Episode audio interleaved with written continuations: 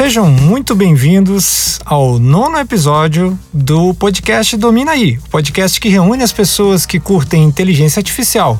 Tanto faz se são pessoas físicas ou jurídicas, Kali. Sabia dessa?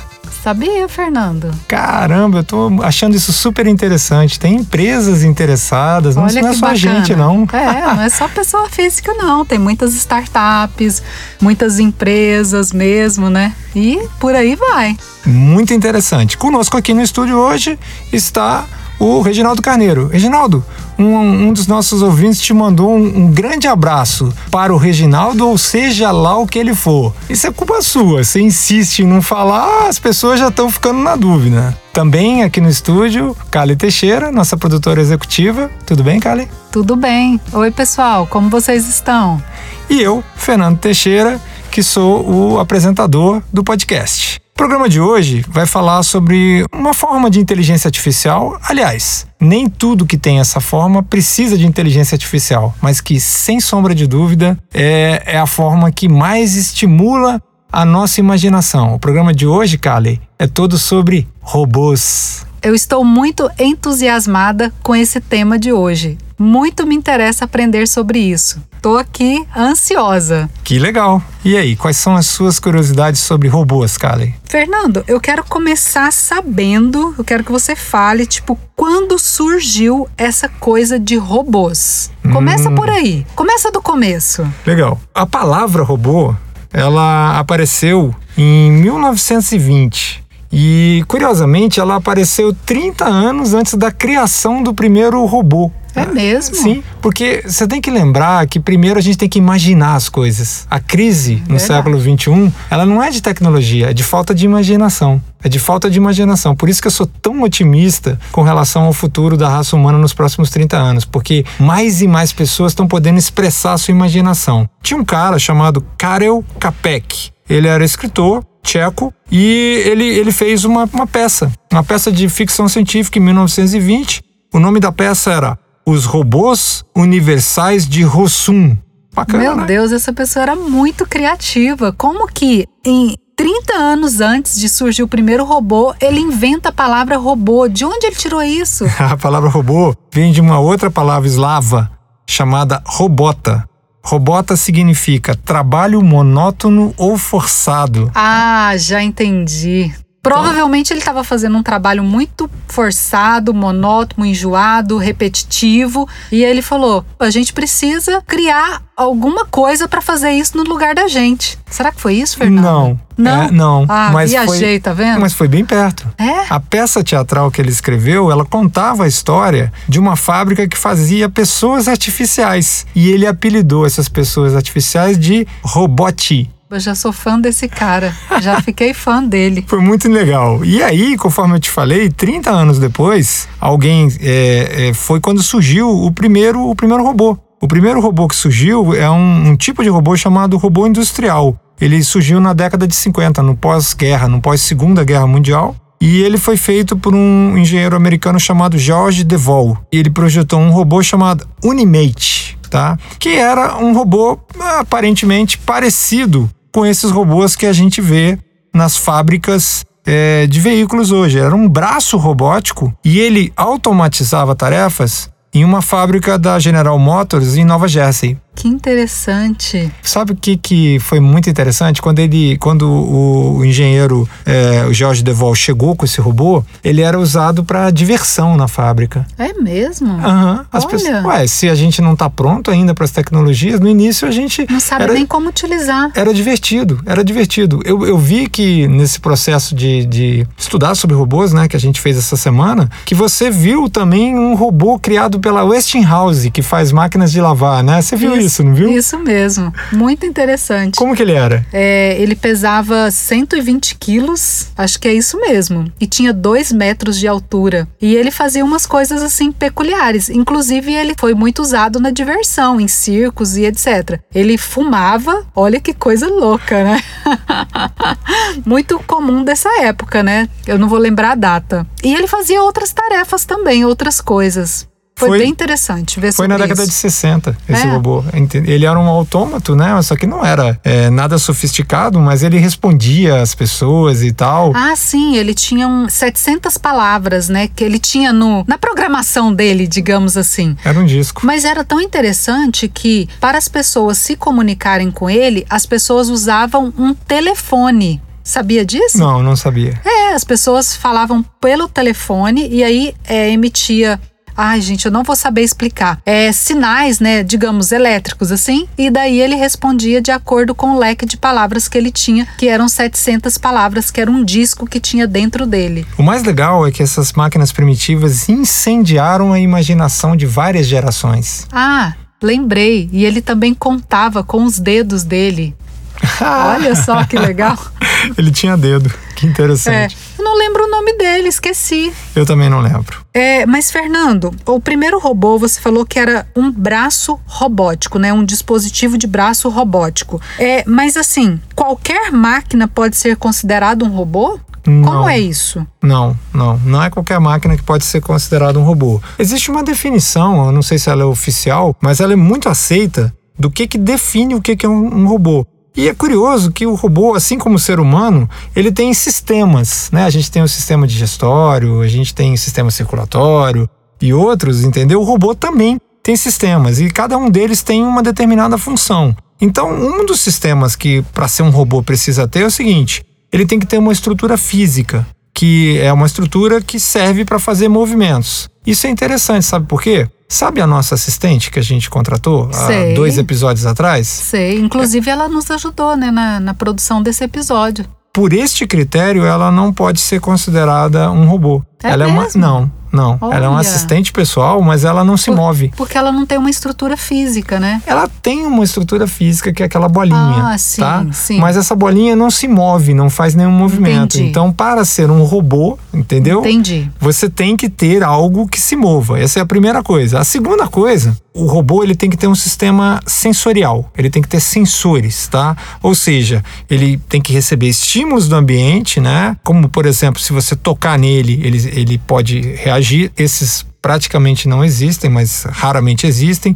Ele tem que ter um sensor de temperatura ou, por exemplo, um sensor de presença. Como esses que a gente vê que acendem as luzes e tal, eles não são robôs, mas eu tô agora exatamente aqui no estúdio olhando para um desses, que é um sensor de presença, que quando eu me mexo ele acende uma luzinha. Então, se isso estiver, se esse robô for capaz de sentir coisas do ambiente, Certo. ele tem o segundo ah, sistema que é necessário para ele ser um robô. E o, o outro muito interessante é o seguinte: ele tem que ter um sistema de energia, ou seja, ele tem que ser autônomo no que diz respeito à, sua energia. Ah, uma bateria. Por exemplo, então um robô ele tem que ser capaz de não funcionar conectado A uma ao- tomada. a uma tomada, Entendi. entendeu? É, isso, claro que existem outras máquinas que podem ser diferentes, mas você me perguntou o que que faz com que uma máquina seja considerada um robô. Certo. E o quarto item, que é muito interessante, é que ele tem que ter um sistema cerebral, ou seja, ele tem que ter um processador, esse pro- processador tem que ser programável e esse sistema cerebral, por assim dizer, tem que comandar o robô. O robô tem que ser comandado pelo próprio sistema dele, não em todas as vezes, mas pelo menos parcialmente. Então eu te falei de quatro itens que definem quando uma máquina pode ser considerada um robô. Entendi. E que tipos de robôs podem existir? Hum, Claro que ele vai ter que ter essas quatro especificações que você já citou. Mas que tipos que a gente pode ter? Tá. Isso é muito interessante. Eu acho que existirão outros tipos além do que eu vou falar aqui, mas hoje, basicamente, existem uns quatro ou cinco tipos de maneiras, assim, eu não saberia nem dizer qual palavra, seria caso de uso, tá? Mas existem robôs que são pré-programados, tá? O que, que são robôs pré-programados? Eles trabalham num ambiente onde eles fazem tarefas simples e monótonas. Então pensa novamente no robozinho, no braço robótico dentro de uma montadora de veículo que faz dois pontos de solda na carroceria do carro, Entendi. ok? Ele não faz três pontos de solda naquela tarefa, ele não sai andando pela fábrica, ele não vai a lugar nenhum, ele se movimenta dentro daquele posto, ele vai monotonamente fazer aquela tarefa simples. Então, são robôs que, para funcionar, tem que ter uma programação prévia. Esse é um, um tipo que eu diria para você que hoje é a maioria dos robôs. Eu acredito. A maioria dos robôs. Eu imagino. Pelo menos em valor, assim, tá? Em valores em, em dólares seria isso, tá? Aí tem o segundo tipo, que é o tipo que nós humanos é, realmente enlouquecemos com ele. São os robôs humanoides. Uau! É. Os robôs humanoides, eles são robôs que é, tentam parecer ou imitar o comportamento humano. Certo. Tá? Eles é, são geralmente usados para fazer atividades do tipo humana, entendeu? Por exemplo, correr, pular, carregar objetos, tá? E muitas vezes eles são até projetados para serem parecidos com a gente, né? E chegam até o extremo de ter faces humanas e também de imitar expressões. Então, eu não sei se você viu no YouTube que uma fabricante de robôs chamada Boston Dynamics botou uns robôs dançando ultimamente. Ah, eu lembro. Eu me lembro. Esse é mais ou menos recente, tá? Tem eles dançando, mas assim, na boa. Eles dançam Muito muito, bem. bem. Muito, Muito bem. melhor que eu, que eu não sou travada pra, pra isso. Cara, você já pode achar um professor de, Robô. de- um professor robô para você. Eu vou te falar, super interessante. Então, os robôs humanoides são definidos por essa característica de tentarem ser uma simulação humana, tá? Muito parecido com uma. É, né? o, o, o robô lá da montadora de veículo, ele não tem essa ambição. Sim. Ele é um braço robótico que faz a coisa. E tem os robôs autônomos. Os robôs autônomos são muito interessantes, tá? Eles foram projetados para operar de maneira independente de operadores humanos. Quer ver um super que eu acho que até um dia a gente pode ter? Diga. Chama Rumba. Rumba é um aspirador de pó robótico. Ah, que bacana. Já viu esse? Eu acho que eu ia gostar muito de ter. Eu já vi nos filmes. Esse aí. Eu nunca vi pessoalmente, mas já vi nos filmes. Você bota ele na sala, aperta um botão E ele anda toda a casa. e vai aspirar tudo que ele encontrar no caminho e limpar. Ah, adoraria ter um robô desse. Eu acho que toda dona de casa, toda mulher, né, gostaria de ter um assim. É interessante, eu, vou- eu não vou deixar de pegar esse desvio, porque é o seguinte: a história dos robôs e dos humanos está só começando. E ela é uma história, nesse episódio a gente vai falar sobre ela, muito social, tá? A maior parte dos donos do Rumba não são mulheres. É mesmo, Não. olha só. São homens solteiros. Olha. Porque eles descobriram que quando eles levam a namorada em casa e a namorada vê que eles têm os robôs, que eles são mais respeitados. Isso é verdade. Nossa, mas qual a ligação de uma coisa com a outra? Não Como sei. assim? Não sei. Vai entender as mulheres, né? E os homens. Que- Mas entende, é verdade. O fabricante fez uma pesquisa Sim. Que, que a maioria dos homens que tinham o aspirador eram homens solteiros e que eles achavam que aquilo definia, né? Quer dizer, ele, ele quer casar, ele quer, né? Ele quer se relacionar, ele quer parecer atrativo para mulher. Então ele usa o robô como um símbolo de status. E quer manter a casa limpa também, né? Não foi o que a pesquisa do fabricante falou. Olha só, gente. Não foi, eu- É muita informação, né? É verdade. Tô aprendendo muito nesse episódio. Tem também um quarto tipo que chama é, robôs teleoperados. Teleoperados são robôs que são semi-autônomos, tá? Eles fazem algumas coisas sozinhos, mas eles também são comandados por uma rede tipo sem fio. Né? E que permite é, o seu controle a uma distância muito grande. Por exemplo, aqueles drones militares que os americanos usam para bombardear em guerras que eles estão travando no Oriente Médio. tá? Entendi. Aqueles drones são é, aviões, né? Não é esse drone pequenininho que a gente vê em filmagem, mas são aviões, são drones também, é, que são pilotados dos Estados Unidos. Então o drone está voando sobre o Iraque, sobre o Afeganistão, uma missão de reconhecimento ou guerra, não sei exatamente o que, que eles fazem. Esses são os robôs teleoperados. E tem um outro que é o meu tipo predileto. Não é nem um humanoide. É mesmo. É.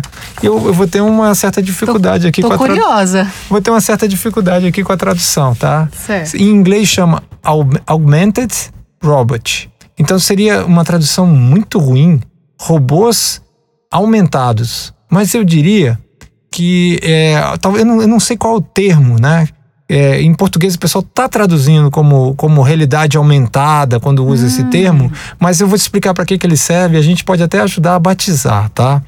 O robô aumentado é o seguinte: ele aumenta a capacidade de um ser humano. Então, por exemplo, você perdeu o seu antebraço, entendeu? Num- Numa guerra ou num acidente de carro, você perdeu do cotovelo direito para baixo, tá? E aí você pode colocar uma prótese robótica que Entendi. é um robô aumentado. Entendi. Por quê? Porque Nossa, que bacana. A gente.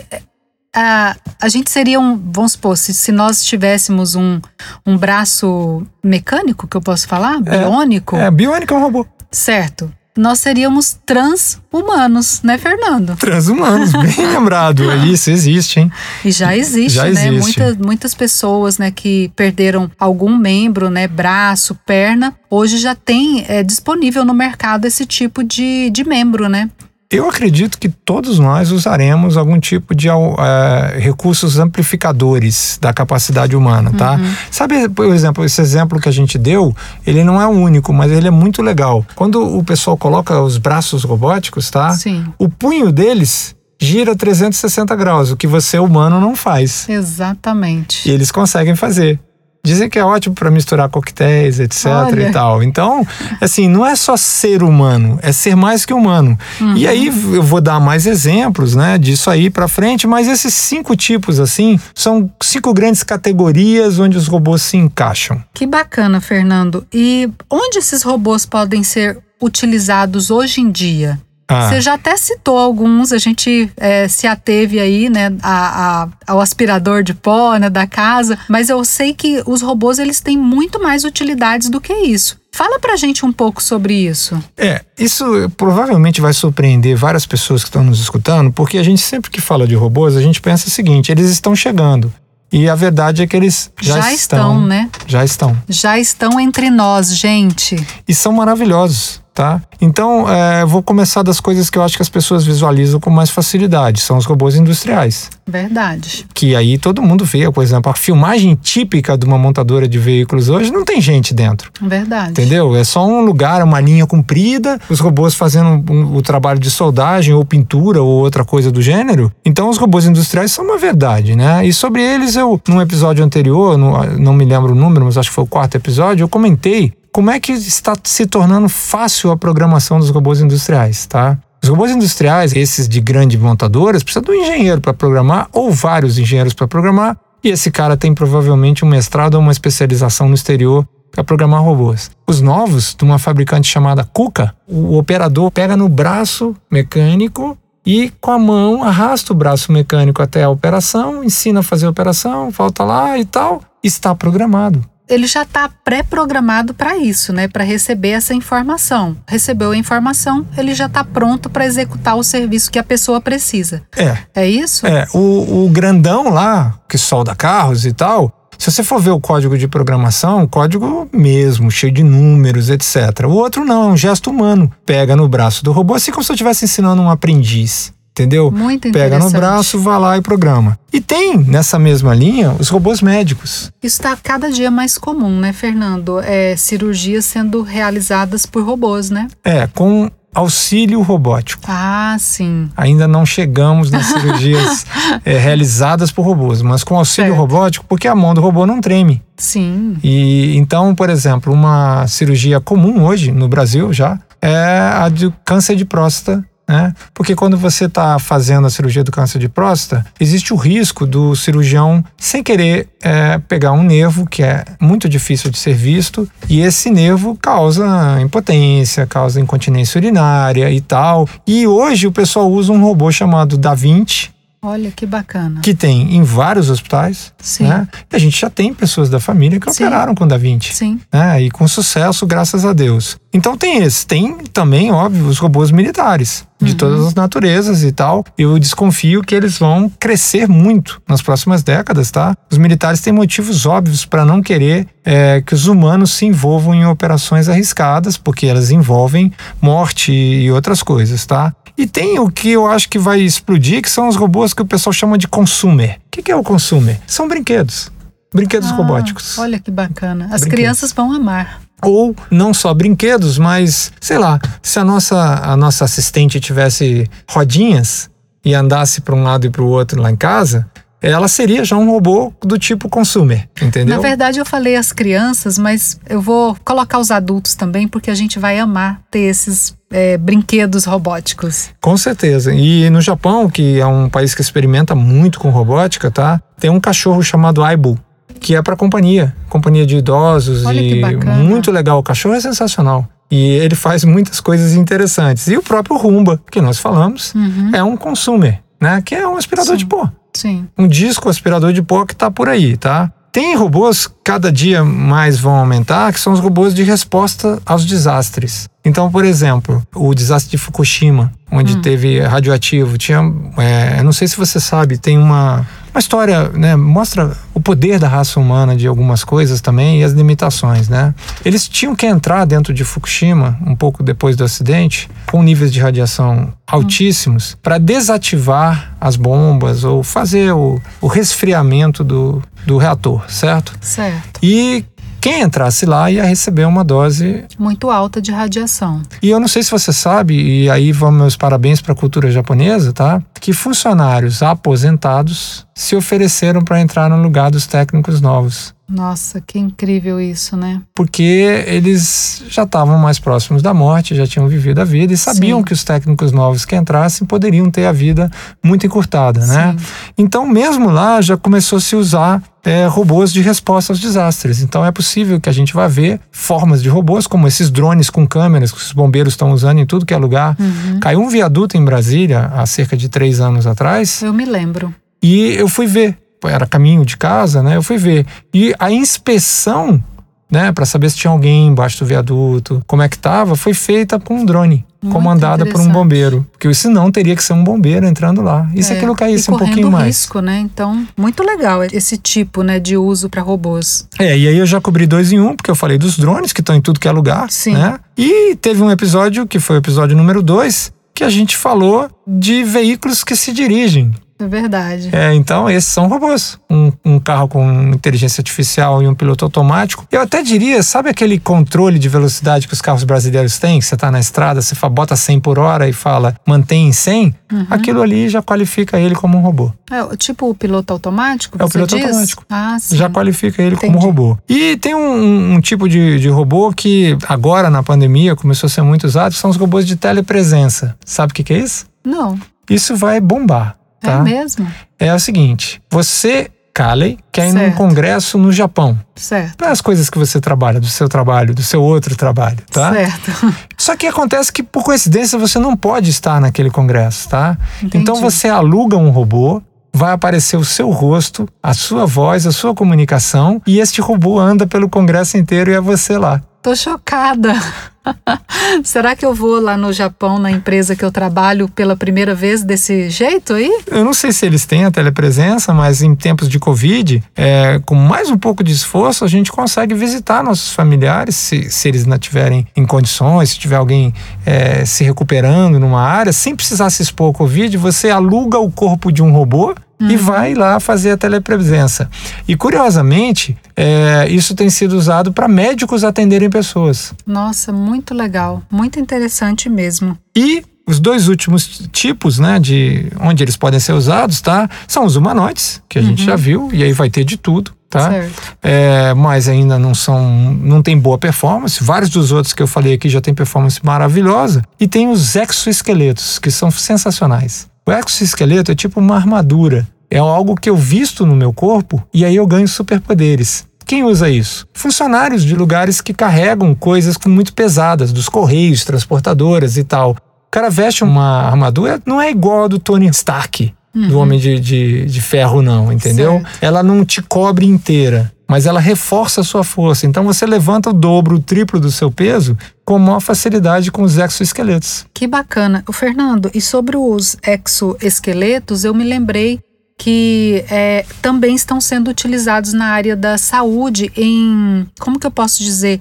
É, recuperação dos movimentos quando a pessoa tem um acidente ou quando ela tem alguma doença degenerativa que ela está perdendo, está sendo utilizado, ela veste como se fosse um exoesqueleto e ali ela consegue andar, ela consegue se movimentar melhor. Você já viu alguma coisa sobre isso também, né? Essa eu não sabia, fico super feliz de ver, o que é até estranho por eu ser engenheiro da área, mas eu nunca vi, só que parece tão lógico para mim, né? Conclusão dessa parte: eles já estão entre nós. Tchanararam. Muito legal, Fernando. Mas agora vamos falar um pouquinho sobre os robôs humanoides. É, e se eles ficarem inteligentes, como fazer com que eles não se voltem contra nós?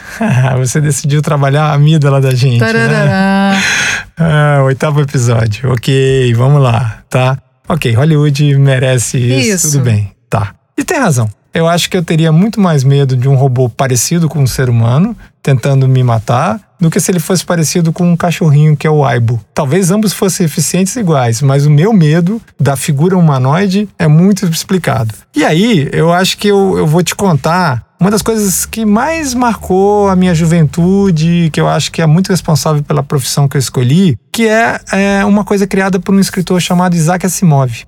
Isaac Asimov, ele foi um, um grande escritor científico e parte da literatura dele, de centenas de livros, foi sobre ficção científica. Então, alguns dos livros mais definidores sobre robôs vieram dele. E foi muito interessante é que eh, nos primeiros contos que ele escreveu, ele ajudava os robôs a não serem perigosos. Ele não tinha a pegada da amígdala de vamos acabar com o mundo. A ideia dele não era ser o exterminador do futuro, não. Os robôs eram ferramentas e amigos. Certo. Era uma raça que andava do nosso lado, tá?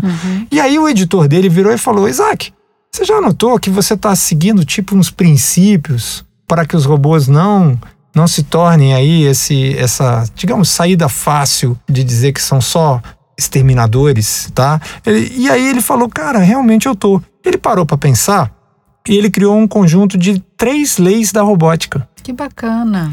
E essas leis da robótica, a partir do momento que ele criou, elas estão em todos os livros que ele escreveu sobre robôs Certo. e, surpresa, são utilizadas pelos fabricantes de robôs Até hoje? até hoje. Olha. Sendo bem honesto, eu desconfio que elas não são o suficiente, Certo. mas elas foram o fundamento teórico por um escritor de ficção científica de como a gente vai programar os robôs para que eles não sejam os exterminadores do futuro. Tô super curiosa para saber sobre as leis da robótica. Vamos lá. Lei número um: um robô não pode ferir um humano ou permitir que um humano sofra algum mal. Olha. É- Gostei dessa lei. Essa lei é fantástica. Você- ele escreve contos inteiros em cima da primeira lei. Então imagina o seguinte: o robô tá limpando as ruas, tá? E vê alguém é, tentando se suicidar. Uhum. Ele tem que obedecer a primeira lei. Ele vai salvar essa pessoa. É. E quando se tratar de escolher entre dois humanos, qual escolher? O carro automático lá, o carro com inteligência artificial. Então, impressionante o que esse escritor fez com essas leis aparentemente simples. Lei, segunda lei da robótica. Os robôs devem obedecer às ordens dos humanos, exceto nos casos em que tais ordens entrem em conflito com a primeira lei.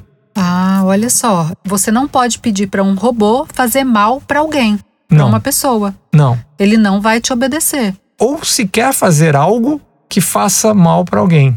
Ele vai te desobedecer. E tem livros e bacana. livros dele falando da violação da segunda lei. Entendi. Então, os robôs, eles obedecendo a primeira e a segunda, eles nos protegem.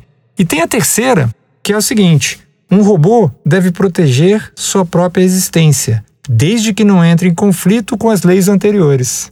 Muito bacana. Então, um dos, dos contos que ele fez, né, era de como que um, um menino conseguiu fazer um robô se autodestruir. Olha. É, porque o menino falou assim, ou você se destrói ou eu vou me matar. então, se Ah, você olha as três leis, só que com o tempo, ele colocou tão à prova essas três leis que ele precisou criar uma quarta lei, que na verdade ficou chamada de Lei Zero. E por incrível que pareça, eu não me lembro dela. É mesmo. Não. As Poxa, outras e você três. vai deixar a gente na curiosidade? Não, não, não. Eu lembro da lei. Eu não lembro eu como leitor. Ah, entendi. Eu- Nossa, já deu, deu até um calafrio. Eu falei, não é possível que eu não vou saber sobre essa lei. Vai, vai saber. É porque é o seguinte, eu li, eu achava que eu tinha lido tudo de ficção dele, Certo. mas eu vi, para me preparar para o podcast, né, revisando, eu vi uma, uma entrevista dele e tá onde ele comenta a Lei Zero. A Lei Zero é o seguinte, que é acima das outras, tá? Um robô não pode causar mal à humanidade ou por omissão permitir que a humanidade sofra algum mal. Olha que bacana. Você não achou que é muito baseado na primeira lei? Ela é sim, porque o o que, que difere? Essa foi a grande sacada dele. E essa sacada começou num livro chamado Eu Robô, que depois virou um filme. O filme não faz justiça ao livro. O Certo. livro efetivamente é muito melhor. Nem sempre é assim, mas nesse caso é muito poderoso ler esse livro. Se vocês nunca leram, eu sugiro que vocês leiam. Então o que, que ele fez? Ele rompeu com a superficialidade da visão de Hollywood, né? O robô que entra mata todo mundo, uhum. e assumiu a complexidade dos seres artificiais, que é o grande desafio desse século porque esses vão ser nossos colegas de trabalho. Olha o Reginaldo, esse robô aqui do lado aqui, entendeu? Cara, entendeu? A gente tem que cumprimentar o Reginaldo, tem que falar oi para ele e tal, senão fica essa máquina aqui e tal. Então, a complexidade social, ela é realmente o tema, entendeu? Onde a gente imagina que os robôs podem ser dóceis, podem ser maus, podem ser ambíguos ou apenas inteligentes. Então, a lei zero, ela é a lei que une humanos e robôs. Por quê? Se nós humanos obedecêssemos às quatro leis, o mundo seria muito melhor. Com certeza, Fernando. O mundo seria outro mundo. As leis da robótica, na cabeça do Isaac Asimov, nada mais são do que as leis da humanidade. Que bacana. Nossa, gostei muito de saber dessas leis da robótica, viu? É, todas as histórias dele eram baseadas numa personagem chamada Susan Calvin. E ela tinha um emprego. Sabe qual era o, o, emprego dela? Não. Ela era uma robô psicóloga. Nossa, que bacana. É, lembra das profissões que você falou que a gente vai criar e que Sim, nem. Exato, é, nem existem? Então Sim. ele criou. É, ele, ele falava muito de psicologia e a Susan Carvin, ela então era. era psicóloga dos robôs. Dos robôs. Olha. Porque os robôs tinham conflitos com as três leis. Entendi. E vai, vai acontecer.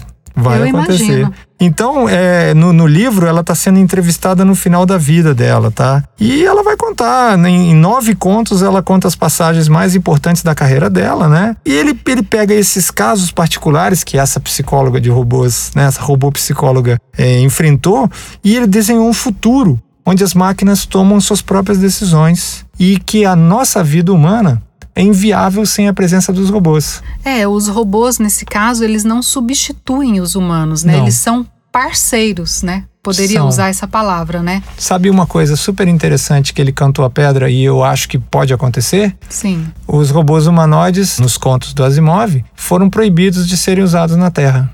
Na Terra? É. No planeta Terra? No planeta Terra. Por, Por quê? quê? Porque a ah, gente achou. triste. então, eu também, como engenheiro eu também, mas eu consigo entender esse cenário político, social, entendeu? As pessoas falaram: não, eu quero meu emprego, não quero esse robô fazendo, entendeu? Ah, entendi. Então, os robôs, eles atuam em tudo que a humanidade, sobre a forma humanoide, tá? Certo. Atuam em tudo que a humanidade faz no espaço, onde é impossível viver sem eles. E aqui na Terra, os seres humanos optaram por viver sem robôs humanoides, tá? Entendi. É, vamos né? viver para ver o que a, a humanidade vai escolher, né? Que a gente não sabe ainda, né? Fernando, já existem robôs realmente inteligentes hoje em dia? Então, existem robôs que parecem realmente inteligentes, tá? Mas na minha opinião, ainda não. Na inteligência, você está se referindo à inteligência humana, né? Sim, sim. Parecidos com humano? Não. Isso. Porque o robô nada mais vai ter do que uma inteligência artificial dentro dele, tá? Entendi. Lembra que no episódio passado no episódio 8, a gente falou do segundo tipo de inteligência artificial, que é a inteligência genérica. Sim. Essa tem que estar tá dentro do robô, tem que estar tá embarcada dentro do robô. Como ela não existe, então não. Mas isso posto, existem tentativas que simulam isso. Começa com o teu robô da década de 70 da Westinghouse que fumava. Pois é, As pessoas fumavam, louca. né, naquela é. época. E era normal fumar. Então, por que não botar um robô fumando? Pois era o é. sinal dos tempos. Os médicos fumavam na consulta. É. Entendeu? Eu, eu vivi isso. Os professores, Eu né, vivi isso. fumavam dando aula, Fumavam né? Eu, dando aula. eu ainda vivi isso na universidade. E aí tem um caso de um robô humanoide chamado Sofia. É super fácil encontrar informações sobre a Sofia. Entra no YouTube, você vai ver milhares dela. Só que a Sofia é o seguinte: ela, ela já foi até denunciada pelos pesquisadores de outras empresas, tá? Que ela não é uma forma de inteligência artificial, mas ela parece muito uma forma de inteligência artificial. Até porque ela é humanoide, ela tem um rosto, ela é inspirada na atriz Audrey Hepburn. Uau. É. E é, não parece, tá? Mas é inspirada, tá? Entendi. E ela fala, ela, ela é capaz de sustentar conversações longas contigo, tá? A Sofia foi o primeiro robô humanoide que recebeu cidadania. Em 2017, é verdade. Cidadania. É, Ela roubou, Sofia, tem cidadania em algum país? tem, Arábia Saudita. Gente, vocês sabiam disso? Em 2017, ela teve cidadania reconhecida na Arábia Saudita. Né? E por que foi na Arábia Saudita? Eles decidiram dar cidadania para o robô. Olha que bacana. O que é interessante, porque ela é mulher. Que né? bacana. Mas ela sabe- foi construída lá na Arábia Saudita? Não, não. Ela foi, ela, a empresa é baseada em Hong Kong e é um, um antigo cara que trabalhava na Disney. Olha, gente. É, um cara Bem que trabalhava na Hollywood. Isso. Eu vi os autômatos Uhum. mais legais que eu vi foram na Disney. Entendeu? São absolutamente. A Disney é pródiga em produzir esses robôs parecidíssimos com seres humanos, né? A, a Sofia discursou na ONU. Caramba, que interessante. É. Só que ela, o jeito que ela foi programada, entendeu? Não é a inteligência artificial é, genérica ainda não. Mas ela é Entendi. muito inteligente. Se você olhar no YouTube, tem uma entrevista muito legal com o Tony Robbins, é, é, entrevistando a Sofia. E, e sabe o que, que me chama a atenção? Tony Robbins? É, Olha que bacana. é, ele. Sabe o que me chama a atenção? Ah, Não é ela, não. É ele. Ela incomoda ele. Ele deve ter ficado bem surpreso, né? Ele, na verdade, ele ficou incomodado. Sério? com perguntas delas, com respostas dela. Eu não sei se ele entrou numa de vou desmascarar, é o teste de Turing, né? Entendi. Mas ele, ele sabia que estava na frente de um robô. Ela é muito primitiva, mecanicamente falando, mas ela faz determinadas expressões. Agora, se você assistir no YouTube essa entrevista, presta atenção no Tony Robbins, não na robô. Eu, eu vou assistir ainda hoje, com certeza. Muito interessante. É, Fernando, que você é nerd, é, não tem como negar, né? Não. Super nerd, né, gente? Uhum. Mas vem cá, você já chorou em um filme de robô, Fernando? Conta pra gente. Ai.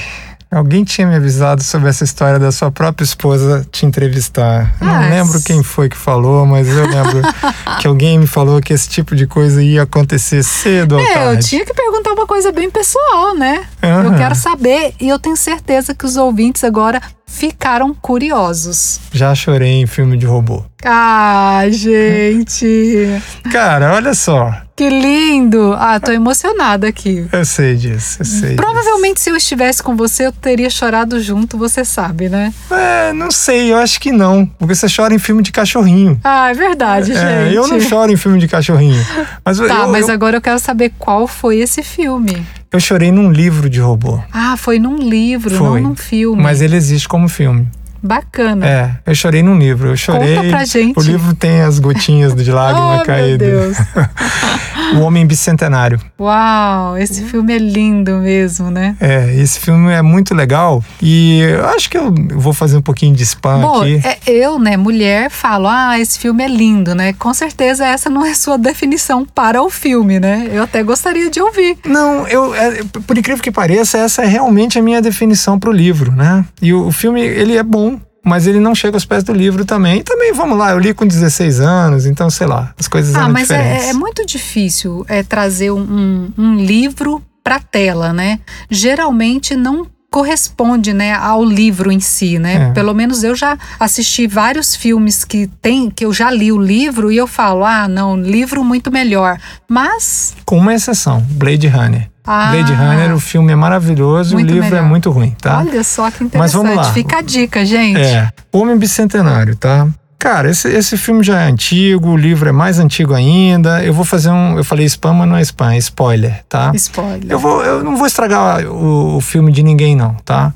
Mas é o seguinte: a, a primeira fabricante, né? Tinha uma fabricante de robôs muito que chama US Robotics, tá? Uhum. Inclusive já teve empresas chamadas US Robotics e eu já concorri contra elas, fabricavam modems, tá? Olha, Mas não robôs, tá? entendi. E eu- é incrível que essa marca acabou indo para um outro lado, né? A, a- a grande fabricante de robôs se chama, lá nos contos do Isaac Asimov, US Robotics, tá? Ah, E ela inicia a comercialização de um determinado tipo de robô por venda. Uhum, certo. Ela vendia os robôs para casa. Você comprava um robô para sua casa, ele era humanoide. Sim. E uma determinada família comprou um robô. E esse robô veio com um cérebro positrônico muito diferente. Que ele era capaz de é, sair e aumentar a programação dele. E esse robô era extremamente humano.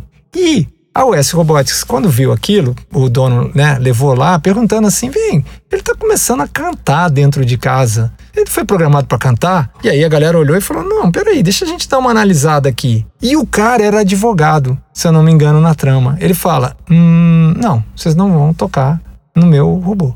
e nunca deixou tocar e virou uma batalha judicial monstra. E depois disso, a US Robotics nunca mais vendeu nenhum robô, só alugou. Olha, nos contos dele, tá? interessante. Agora, o robô, que se eu não me engano se chamava Andrew, tá? É isso mesmo. Andrew? É. Ah, que legal. Tô bom de memória. Ele se tornou é, um robô incrível, e aí eu não vou contar o filme para estragar, mas ele morre como homem.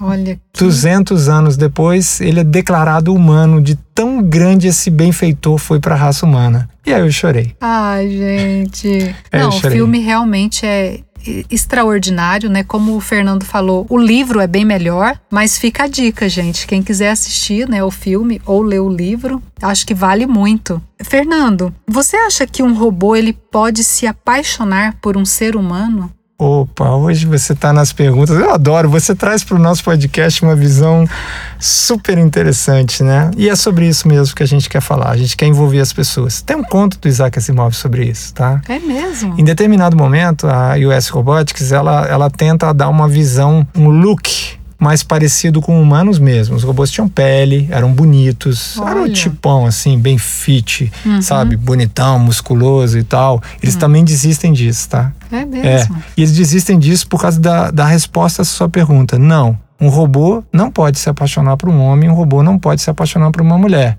Mas o contrário não é verdade. É. Inclusive, ah não, não vou dar spoiler. Eu ia falar do, do, do, do filme O Homem Bicentenário, não vou falar. Mas tem alguma coisa sobre isso no filme. Nesse conto, que não é tão importante como o Homem Bicentenário, uma dona de casa, né, americana, é, compra o robô ou aluga, não vou lembrar. Esse era o alugado, tá? E ela tinha vários problemas, né? Ela não tinha uma autoestima boa, o marido tratava mal, entendeu? E em determinado momento, o robô, seguindo as três leis, ele começou a fazer de conta que era amante dela, porque isso deu prestígio social para ela. Olha. Ele era muito bonito, entendeu? Aham. E aí a US Robots pegou e destruiu ele, não porque ele tinha se apaixonado pela mulher, mas porque a mulher se apaixonou por, Por ele. ele. Então isso vai acontecer, as grandes é, relações intrínsecas sociais com robôs vão marcar a tônica do século XXI. Eu espero que nesse episódio a gente tenha iluminado a cabeça de vocês para que vocês se interessem pelo assunto. Indiquem o podcast, é, falem com pessoas que são da área, indiquem para pessoas de startups, empresas, todo mundo tem que estar interessado nesse assunto. Curtiu o episódio, Kali? Muito. Eu aprendi demais nesse episódio. Muito obrigado por estar conosco no nono episódio do podcast. Domina aí. Um grande abraço, pessoal. Até o próximo episódio.